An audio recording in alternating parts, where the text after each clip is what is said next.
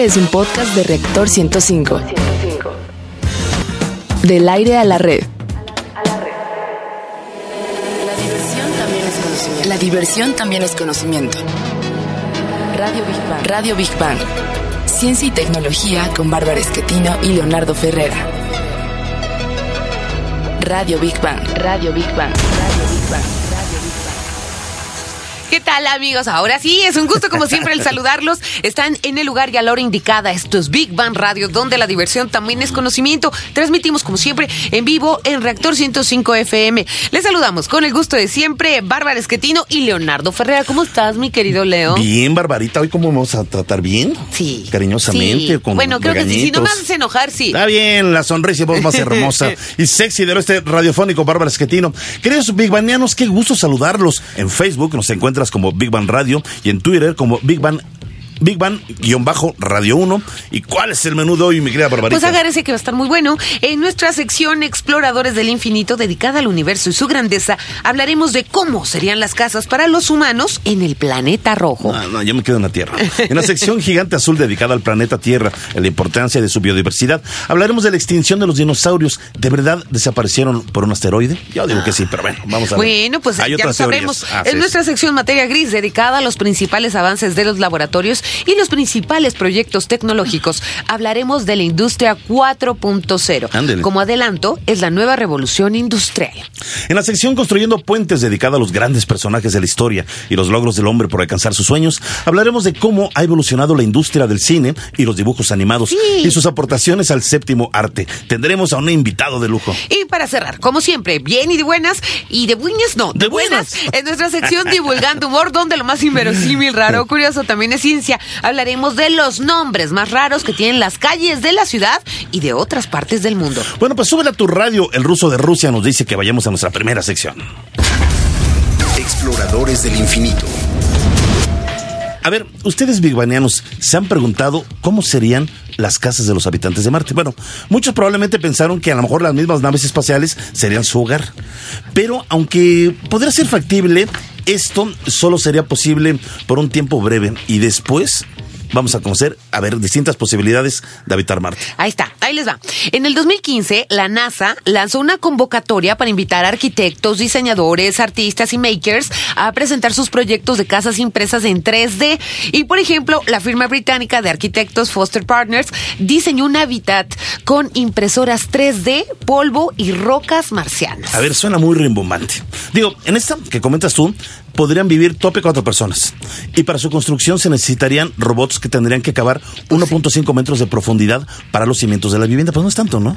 Ellos calculan que podrían hacerlo en el planeta para el año 2037. Ajá. Pero a continuación les presentamos otra opción en nuestra siguiente cápsula en voz de Rogelio Castro.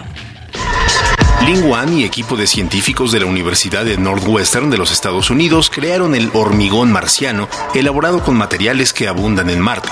Además, este hormigón se puede elaborar sin agua, recurso que por el momento no está disponible en el planeta. El material clave en la fabricación será el azufre, el cual abunda en la atmósfera marciana. La idea es calentarlo a 240 grados centígrados para que se vuelva líquido, mezclándolo con la tierra del planeta rojo y dejándolo enfriar. Al pasar esto, el azufre se solidifica uniendo el conglomerado y creando así el hormigón, además de que este material puede ser reutilizado varias veces.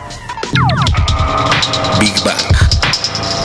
Mi Toñito, como que ya hay una marcianita aguda, ¿no? Sí. Ya todo el mundo está hablando que Ay, en el sí, yo le voy a 2020 poner tal tantos, cosa, que en el ya me 2030 y imagino yo tantos, que van a ir llegando ahí. ya terrícolas. Sí. sí. Ya todo el mundo está viviendo ahí.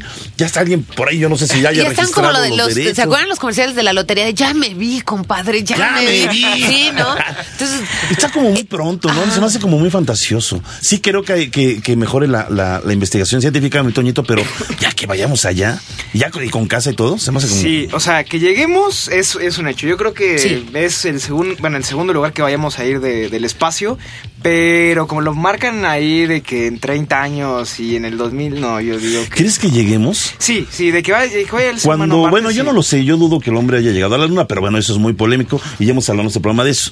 Los estad- estadounidenses dicen que sí, que sí llegaron, No, sí, pero misteriosamente perdieron el video original, ¿no? Del alunizaje, ¿no? O sea, yo tengo mis dudas, yo digo, ¿verdaderamente llegaremos? Sí, seguramente. En ese periodo, o sea, aquí No, en a- el, peri- en el periodo que están marcando la mayor parte de las agencias espaciales y las empresas que, se, que quieren dedicarse al turismo espacial, no.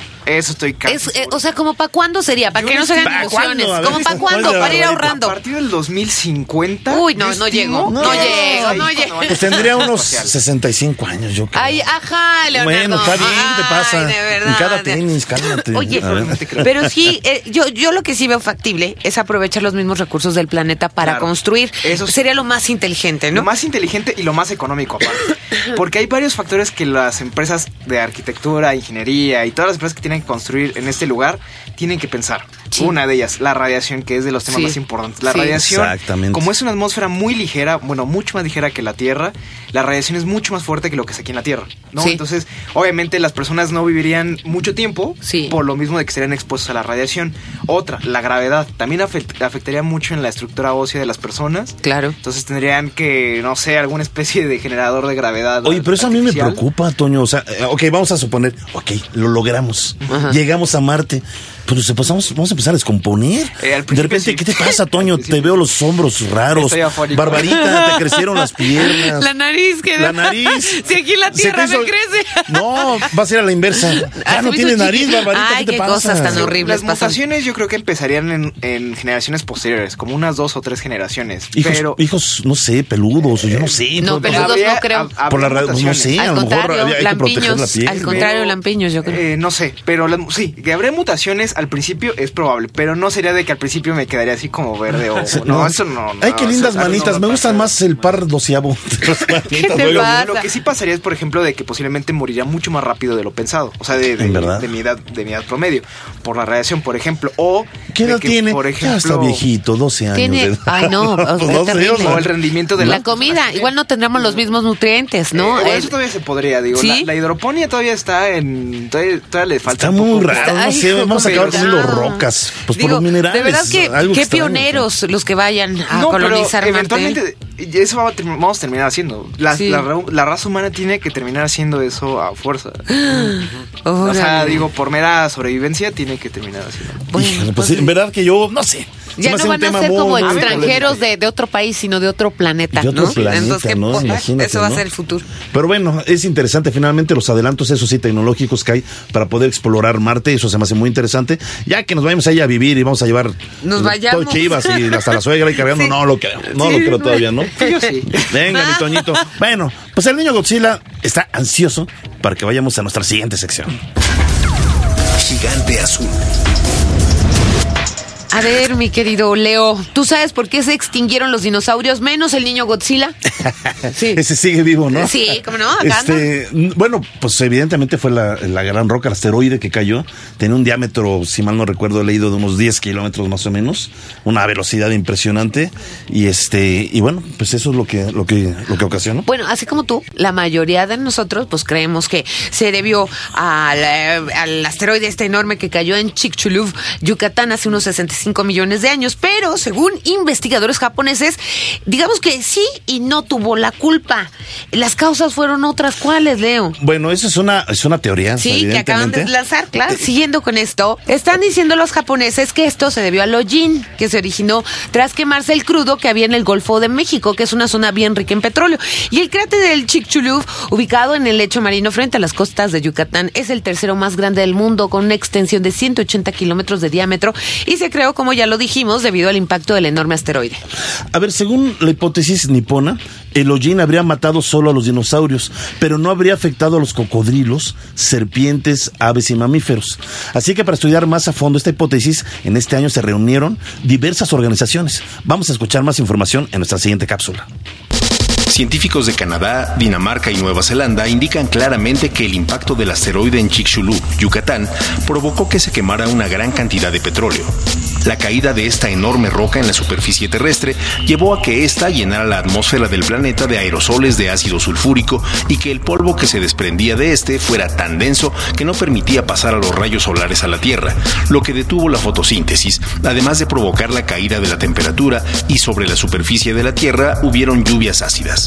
Se cree incluso no fue muy alta la dosis de sustancias nocivas la que se requirió para matar a los dinosaurios de la Tierra. Big Bang. Pero mejor que nos hable un experto, ¿no? Sí. De esta riqueza. Y está con nosotros el ingeniero Rafael Obregón. Él es eh, director general de corredores biológicos de la CONAVIO. ¿Cómo está, mi querido ingeniero Rafael Obregón? ¿Cómo le va? ¿Qué tal? Buenos días. ¿Cómo Buenos días. Pues aquí estamos en esta polémica de...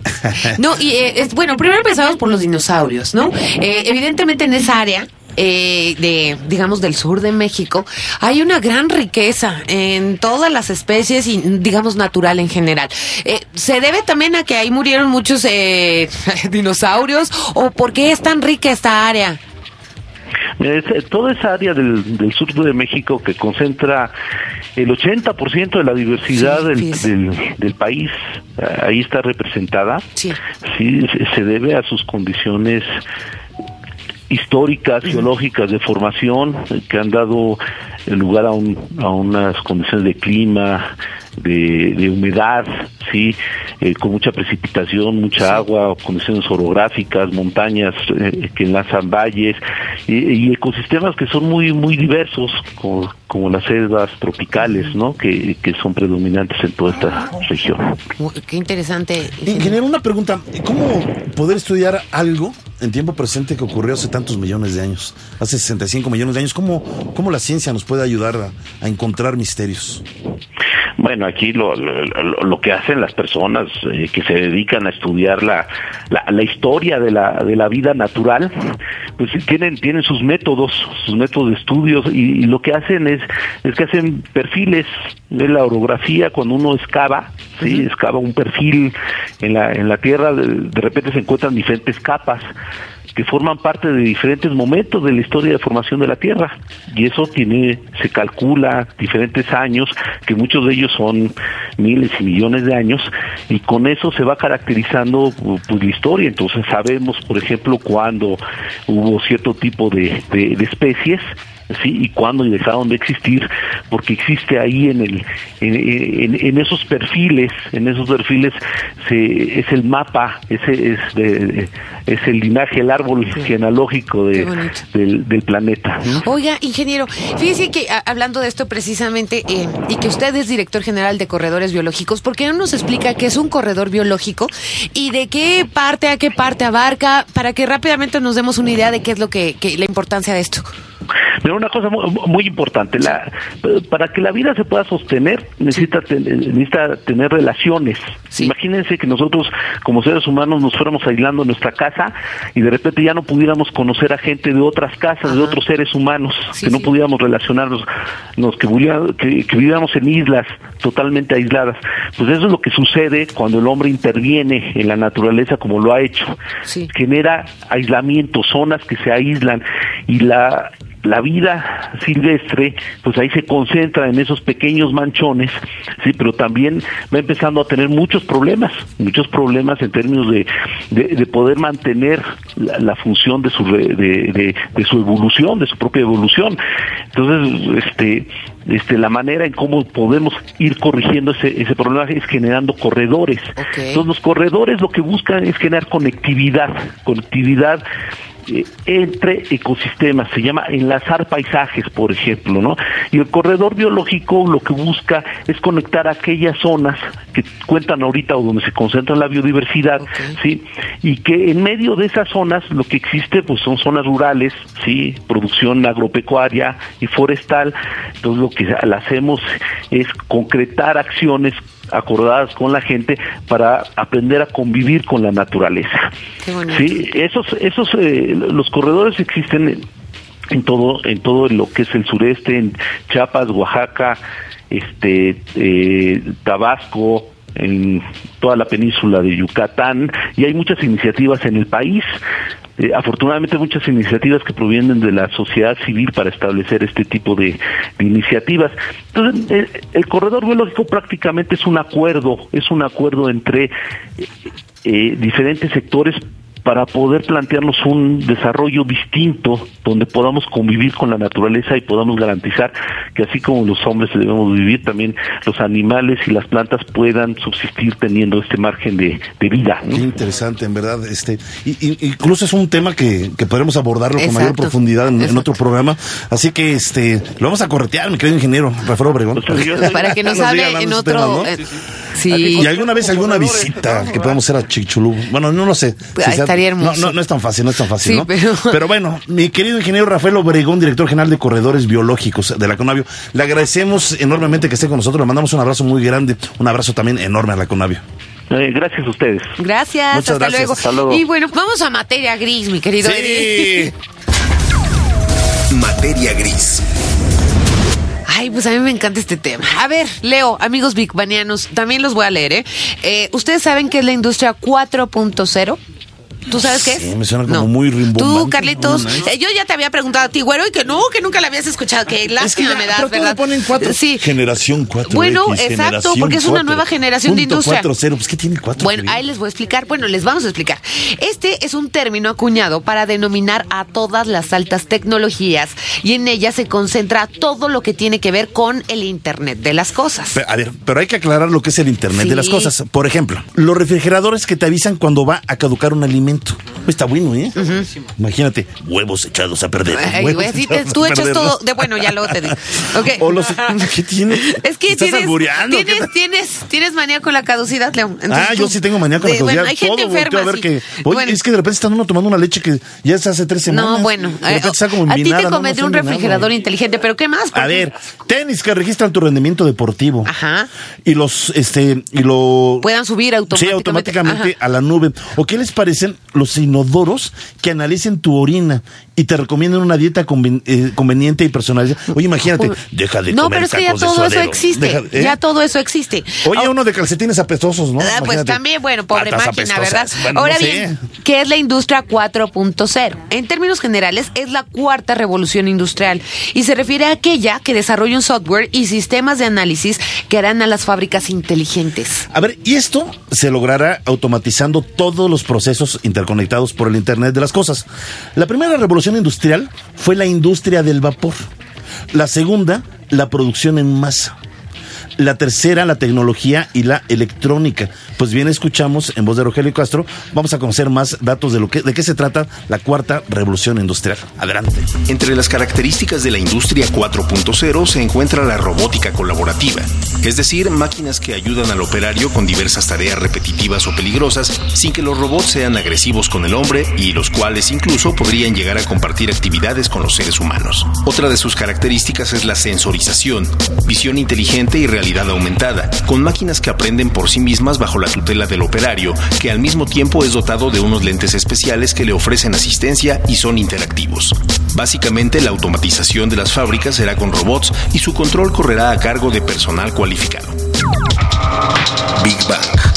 Tenemos con nosotros vía telefónica a Vladimiro de la Mora, director general de General Electric Infrastructure. Espero que no me haya salido como el presidente porque me van a Oh my volar. God. Querétaro. Y bueno, pues le damos la bienvenida. Muchas, muchas gracias. ¿Cómo estás, Vladimiro? Buenos días, ¿cómo están? Muchas gracias por la invitación y aquí muy contento de poder platicar con ustedes del Big Data. Oye, esto está como muy interesante. De verdad, en México ya se está aplicando esto de la cuarta revolución industrial. ¿Ya las empresas están preparadas para este cambio? Mira, este, estamos trabajando en eso. Nosotros dentro de General Electric es parte del cambio que estamos haciendo. Nos estamos moviendo de ser una empresa industrial a ser una empresa industrial. Digital. Eh, es uno de los cambios que estamos haciendo y para eso estamos invirtiendo. Es, eh, ya llevamos más de 5 billones de dólares. ¡Wow! Eh, solamente aquí en México tenemos más de 350 desarrolladores eh, desarrollando software y aplicaciones eh, analíticas Sí. para esta cuarta revolución industrial. Eh, bueno, pues es que sí representa, digo, lo que es la cuarta revolución industrial, sí es, digamos, para que quitar el miedo, es robotizar todo. No, déjame explicarte. Eh, le llamamos cuarta revolución industrial eh, dado que es la conexión entre la máquina y el Internet. Eh, poder conectar todos los datos que podemos obtener de las máquinas vía Internet en tiempo real. Eh, utilizando eh, sistemas analíticos que nos puedan eh, ayudar a predecir el comportamiento de estas ma- de estas máquinas en, en, en situaciones eh, datos históricos para proyectar el futuro. Ah, qué interesante. Qué interesante. A ver, mi estimado eh, Vladimiro, tú sácame de una duda. Yo no sé si esto se puede referir a la industria eh, 4.0. Hace algunos años visité en, en, en Washington, en Estados Unidos, en, en Redmond, en Redmond, Washington, eh, un, un proyecto eh, de Bill Gates llamado La Casa del Futuro. Nos permitieron entrar y grabarlo, 20 minutos nada más, pero nos permitieron entrar. Y esta casa del futuro, digamos que todos los comandos se manejan por una computadora. Es decir, esta computadora le llaman Grace. Y uno de repente llega a la casa y dice, Grace, soy yo, abre la puerta, por favor. Y Grace abre la puerta. Porque ya tiene el comando de tu voz. O sea, Ajá, te metes en una computadora. Llegas y le dices, Grace, ¿quién está en casa? Y en una pantalla que está en la pared aparece si la niña está jugando en su cuarto, si la mamá está en la cocina, si quién está en, en cualquier lugar. De repente, no sé, está la, la adolescente en su recámara y de repente la adolescente le dice, Grace, eh, va a venir mi abuela a visitarme. Eh, ¿Qué me puedo poner? Y aparece una pantalla en su pared donde es su ropero y le, y le sugiere qué ropa se puede poner. Eh, todo es por computadora, realmente es impresionante. ¿eh? Puede ser algo así como la llamada industria 4.0. No es, eso todavía no es algo al alcance del público. Aunque dicen que la casa de Bill Gates es así, pero no está todavía, digamos, en el público. Puede ser algo así. Mira, eh, realmente nosotros estamos más en la parte industrial. Déjame, déjame explicarte un poco. Y te voy a hablar también de un concepto que le llamamos eh, tu digital twin o tu el, el, el, este el, el twin digital de la máquina. Sí. Yo yo yo voy a tener todos los datos desde la construcción de la máquina. Voy a poder tener un modelo digital exactamente igual que la máquina que estoy construyendo. A la hora que instalemos esa máquina, esa máquina va a tener muchos sensores y yo voy a estar recopilando todos esos datos en tiempo real de cómo está operando la máquina, que voy a estar alimentando a ese modelo digital. Ok. Con, con modelos analíticos yo voy a poder estar prediciendo cómo se está comportando esa máquina basada en su modelo digital. ¿Para qué? Para poder eh, realmente eficientar la máquina en tiempo real. Sí. Dependiendo de las condiciones en las que está operando, yo voy a poder hacer cambios en tiempo, eh, vía directa, vía internet, para que la máquina sea más eficiente. Voy a poder predecir cuándo la máquina requiere un mantenimiento y cuándo no. Actualmente, como funcionan las máquinas, es te dan un plan de mantenimiento y tú, dado el, el- el- el programa de mantenimiento, haces el, este, las reparaciones. Pero a veces, si- tú no utilizaste tu máquina en ciertas condiciones, a lo mejor la reparación no era necesaria.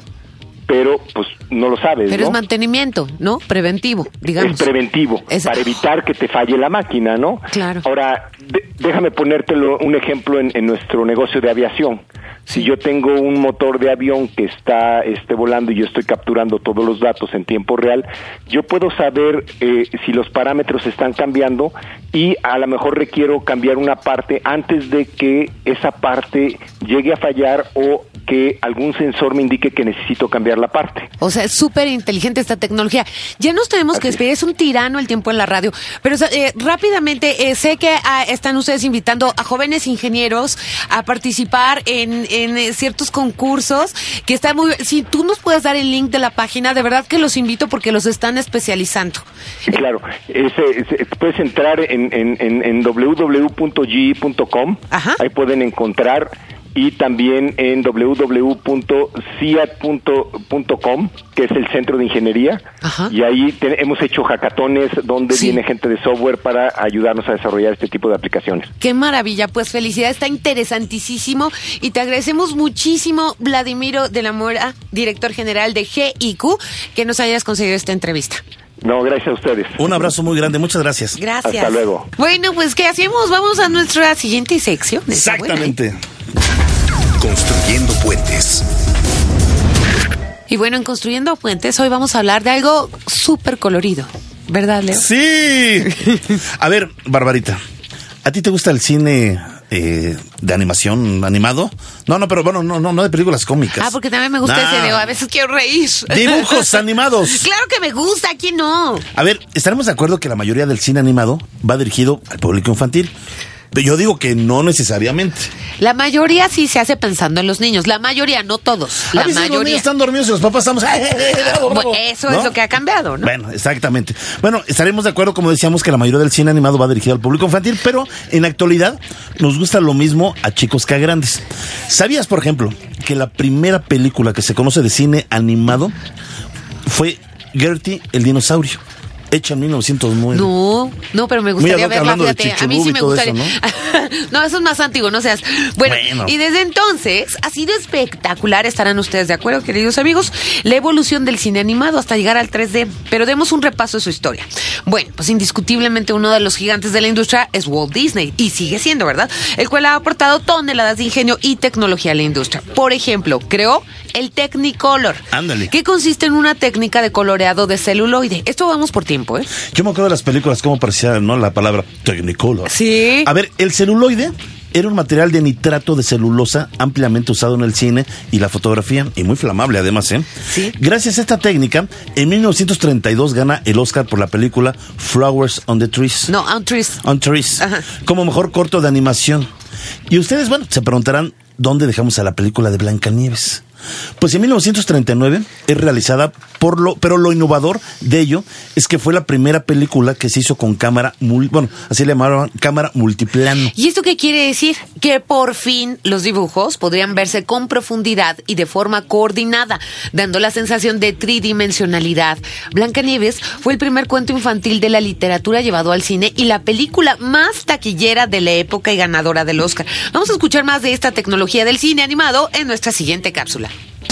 El sonido estereofónico multicanal se usó por primera vez en 1940 en la película de dibujos animados Fantasía, por lo que se le apodó cariñosamente Fantasound.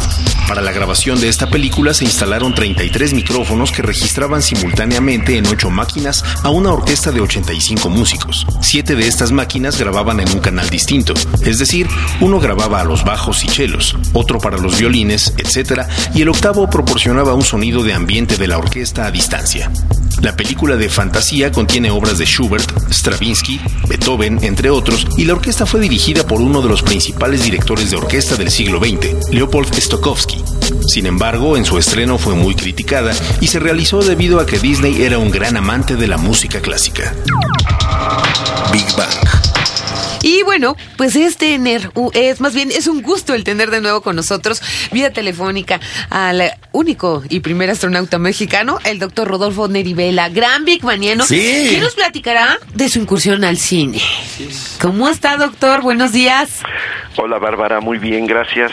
Ay, qué bueno, nos da mucho gusto saludarlo doctor, de nueva verdad, cuenta. ¿eh? Igualmente Leo, mucho gusto en- saludarlos enorme. a los dos y a todos los que escuchan este maravilloso programa. Muchas gracias. A ver, este doctor, pues platíquenos cómo estuvo su, su incursión en eh, Buscando a Dory. y ¿Qué, qué, ¿Qué pasó? Porque pues por ahí lo nombran varias veces. A ver, platíquenos usted. Sí. Ah, bueno, es algo eh, muy interesante. Eh, quiero yo darle las gracias eh, públicamente a. Disney Pixar por eh, haber pensado eh, en mí eh, para participar en esta película de dibujos animados, eh, muy bonita, por cierto, Sí. que se llama Buscando a Dory. Eh, un día mm, me buscaron y me preguntaron si estaba yo interesado en participar en la película, me, me explicaron el tema y les dije que sí, que encantado, que con mucho gusto. Eh, lo considero yo como, como un reconocimiento al trabajo que he realizado y vaya, eh, al parecer eh, pues la película ha tenido muchísimo éxito, yo la vi desde luego en un preestreno eh, y creo que tiene muy bonitos mensajes, eh, eh, ahora que son las vacaciones de verano pues las familias se están aprovechando para, Sí. para disfrutar de este nuevo estreno. A veces, doctor, la, la vida da unos giros inesperados y muy afortunados, como en su caso. Evidentemente, pues habrá ido al espacio, pues es una eh, alegría que muy pocos seres humanos eh, eh, pueden tenerlo, en, pues ahora sí que en existencia humana, ¿no? Pero además, estar en el espacio e imaginarse que algún día tendría algún, una especie de incursión en el séptimo arte, pues creo que es otro gozo muy grande, ¿no?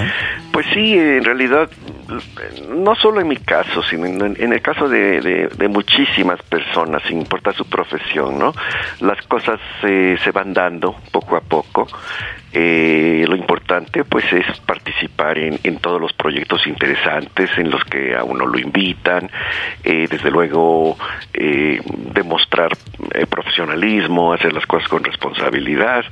Y yo estoy seguro que muchos de los jóvenes que están escuchando también van a tener sorpresas inesperadas. Eh, en mi caso, eh, pues, eh, pues esto del, del cine yo, yo no lo esperaba este año y, y simplemente se dio, por lo cual estoy muy agradecido. Oiga, doctor, ¿pero qué le dijeron? ¿Por qué se interesaron en llevar su nombre a, a- a esta película? Eh, cu- cuéntenos algo del proceso. Bueno, eh, en mi opinión muy personal, yo creo que eh, querían darle eh, el, el nombre de una persona relacionada con la ciencia Sí. y la tecnología, con eh, pues la- el planeta Tierra, en donde todo lo que es la vida marina también es importantísima, eh, y pensaron en, en, pues en una persona que, ha tenido una trayectoria precisamente en la ciencia y la tecnología. Algunas personas comentaristas de cine y eso creo que se han sorprendido, eh, pero pues eh, a mí me parece razonable que hayan buscado a alguien, como, como he dicho, eh, que tiene que ver con la ciencia. Ahora sí que, que del espacio a las profundidades del mar. Me acuerdo de Bajo del Mar. Oiga, doctor, a ver, una, eh, pues más bien, más que pregunta, sería como una petición. Usted es un, no solamente un buscador de sueños, es un con- conquistador de sueños. Y eh, usted es un buen ejemplo, un buen motivador para los jóvenes en nuestro país. Sobre todo los jóvenes que a veces piensan que pues, las oportunidades son limitadas, que la situación del país pues no se presta para destacar. Pero creo que soñar se vale y cumplir se vale. Y usted lo ha hecho, usted ha puesto el ejemplo. ¿Qué le puede decir a los jóvenes, eh, doctor? Eh, pues eh, co- como, como les dije, Leo, eh, eh, les van a, a esperar eh, sorpresas extraordinarias. Lo importante es que se preparen todos los días, que trabajen con responsabilidad, con, con gusto. Y que cuando se presente un reto, eh, pues que, que no le den la vuelta, ¿no? Porque en mi caso, por ejemplo, este asunto de, la película, eh, pues fácilmente pude haber dicho, este, no, no, no, eso no tiene nada que ver conmigo, ¿no? Pero al mismo tiempo de que me pareció un proyecto muy bonito, muy interesante, pues para mí también significó un reto. Eh, y creo que el resultado ha sido positivo. Eh, y nuevamente, repito, estoy muy agradecido, creo que esto es una especie de reconocimiento, yo espero que, que, que los jóvenes que nos escuchan pues tengan eh, cosas maravillosas, algunos seguramente se irán a Marte, ¿verdad? Eh, sé que estuvieron hablando de ese tema hoy, me parece sumamente interesante eh, y sobre la calle en la que vivo, pues yo le pondría la calle del Big Bang. ¡Ay, qué lindo! ¡Qué Venga, bonito! Muchas gracias, gracias, de Maravilloso, verdad. doctor. Muchas, muchas gracias, en verdad. Sí, por nada. Y también me pareció muy interesante esto de la nueva revolución. Ándele. Eh, sí, sí. eh, Oh, tenemos un superfan, ¿eh? eh, les voy a les voy a dejar de tarea a ustedes y a todos los jóvenes científicos y esos expertos en software que que en México hay una gran riqueza de veras de, de jóvenes que son eh, extraordinarios Sí, en software claro que sí. eh, para que vayan pensando ya en el en el gemelo digital de los seres humanos no en el gemelo digital de una máquina, de un refrigerador o de un auto, sino en el gemelo digital de un ser humano que te diga, oye, vete de inmediato a tal cosa porque te está fallando algo, ¿verdad? Eso también será extraordinario y seguramente se va a dar más adelante. Maravilloso. perfecto, Muchas, muchas muchas gracias. gracias. En verdad que, pues ya nos hicimos fan de ustedes. Aquí ya es como que todos somos fans de todos. Ya- ya es de la Big casa. Baniano de Muchas corazón. gracias. Muchas gracias. Este, vamos a seguir difundiendo lo que usted haga, sus libros maravillosos. Muchas, muchas gracias. Y por cierto, en un ratito vamos a regalar otro de sus libros. Muchas gracias. Muchísimas gracias, Bárbara y Leo, que sigan teniendo mucho éxito. Y bueno, a todos los jóvenes que nos escuchan, adelante, trabajen con ganas, estudien con ganas y felicidades por todas esas maravillosas oportunidades que les esperan. Ahora sí que al infinito y más allá, Doc. Así es. Nada, muchas gracias. Muchas gracias. Un abrazo enorme. Gracias, un abrazo. Hasta luego. Gracias. Y vámonos a Divulgando Humor, ¿te Vamos a parece, nuestra Leo? última sección, Divulgando Humor. Divulgando humor. Bueno, estaremos de acuerdo que las calles de una ciudad reflejan su identidad colectiva o incluso nos hablan de su patriotismo, Ajá. promoviendo valores nacionales, sus héroes, fechas y hasta el ego de algunos políticos. Exacto, pero hay calles en la Ciudad de México que de plano o te asombran o te provocan carcajadas. Y para muestra, les vamos a dar algunos ejemplos. Ya hemos escuchado algunos, ¿eh? Si ustedes saben más, escriban y cuenten ahí, ahí en nuestro Facebook o en Twitter. Y bueno, aquí están. En la delegación Iztapalapa se encuentra la calle nombrada Batalla del Naco. ¿Del y Naco? sí, Batalla del Naco. Pero nosotros pensamos que hace referencia a un pueblo fronterizo de Sonora, no a otra cosa, ¿eh? No piensen mal. En Álvaro Obregón podemos encontrarnos con la calle La Otra Banda. Aquí sí no tenemos explicación, ¿verdad? Oye, Ok. pero es- eso de la batalla del Naco, imagínate. Pues órale, caramba. Pues órale, pues qué tranza, ¿no? Está, está- está raro, ¿no? Qué nombres, ¿no? Fíjate, en Benito Juárez. Benito En los Juárez. Benito Juárez. no, perdón, perdón. En Benito Benito Juárez. Juárez nos imaginamos que en honor a Encontramos a la calle Rayando el Sol. Así se llama. ¿Dónde vives? Rayando el Y Ahí está, ahí está. Hijo, ese sí no me gustó, pero bueno. Bueno, en Tlalpan, y doy fe de que existe, se encuentra la famosa piedra del comal. Y es que le pusieron así porque hay muchos tipos de piedras. Exacto. Pero piedra del comal solo una. No, ahí les va otra. Esta es también de Tlalpan. En Tlalpuente, para ser específicos, encontramos la calle Matapulgas. Sí. Así se llama. ¿Dónde vives? Pues ahí en Matapulgas. Ok. Sí, yo me imagino ser recomendable para pasear perros y gatos. ¿no? Exacto, es muy, muy bueno para su salud. En Tlalnepantla encontramos la calle El Balcón de las Sedecanes. Ándele. Mira, Bueno, mira, hasta eh, Carlitos abrió los ojos, mira, hasta ahí digo, Esta, vea, esta es la eh, calle. Toñito, vamos- Güero, vamos ya ahí. que lo esperaste, mi Vamos querido. Toño, ahí te va. Esta es tu calle. En Ciudad Alegre encontramos la calle Añejo de Bacardí. Perdón por el gol, pero esta es como tu, tu calle, ¿ok? Este, en la colonia Benito Juárez de Ciudad Neza, en el Estado de México, encontramos la calle Sopilote Mojado. Y regresando a Tlalpan, tenemos la calle Lago de la Muerte. No. se asusten, es súper segura para transitar. Y en Tezontitla, Ojo de Agua, está la calle Mar de Crisis. Qué belleza, qué bonita calle. Vamos a escuchar más información en nuestra siguiente La colonia Polanco se conforma a la vez de varias colonias que surgieron cuando se dividió la hacienda de los Morales. Polanco era un río que cruzaba lo que hoy es Campos Elíseos y Mazarik. Y hablando de Mazarik, una de sus principales calles tiene todo menos un nombre de origen nacional. Fue bautizada así en honor de Tomás Garrigué Mazarik, el flamante primer presidente de Checoslovaquia, del cual puedes encontrar su estatua en la glorieta que lleva su mismo nombre. Otro de los afamados lugares de la ciudad es la Zona Rosa, que se encuentra en el área comercial de la colonia Juárez. Esta debe su nombre a que varios edificios de la zona estaban pintados de rosa y esto es mencionado por Carlos Fuentes en su libro La región más transparente. Muchos años atrás a este mismo lugar se le conocía como la Hacienda de la Teja. Big Bang. Pero a ver, hay más. Por ejemplo, Mixcuac proviene de Mixtli, o sea, nube, y Cuatl, serpiente, que junto eh, se diría en la serpiente de las nubes. Órale. Tlalpan proviene de Tlali, tierra, y pan sobre eh, lugar de tierra firme sería. Órale, pues ahí les va. Xochimilco proviene de Xochi, flor y mil, milpa. Quiere decir milpa de flores. Coyoacán viene de Coyotl, coyote, o sea, lugar de los coyotes. Digo, por si su suegra vive allá, significa. Híjole, está feo, ¿eh? Es que co- Coapa, Coapa es culebra. O sea, sería lugar del. No, ya no. Me voy a meter en problemas. eh, bueno. Me voy a meter en problemas. Eh, no, Sí, o sea. No, bueno, y cabe hombre. resaltar, ¿por qué te ríes tanto, güero, eh? Se me hace que Ahí tienes vive una en novia por ahí.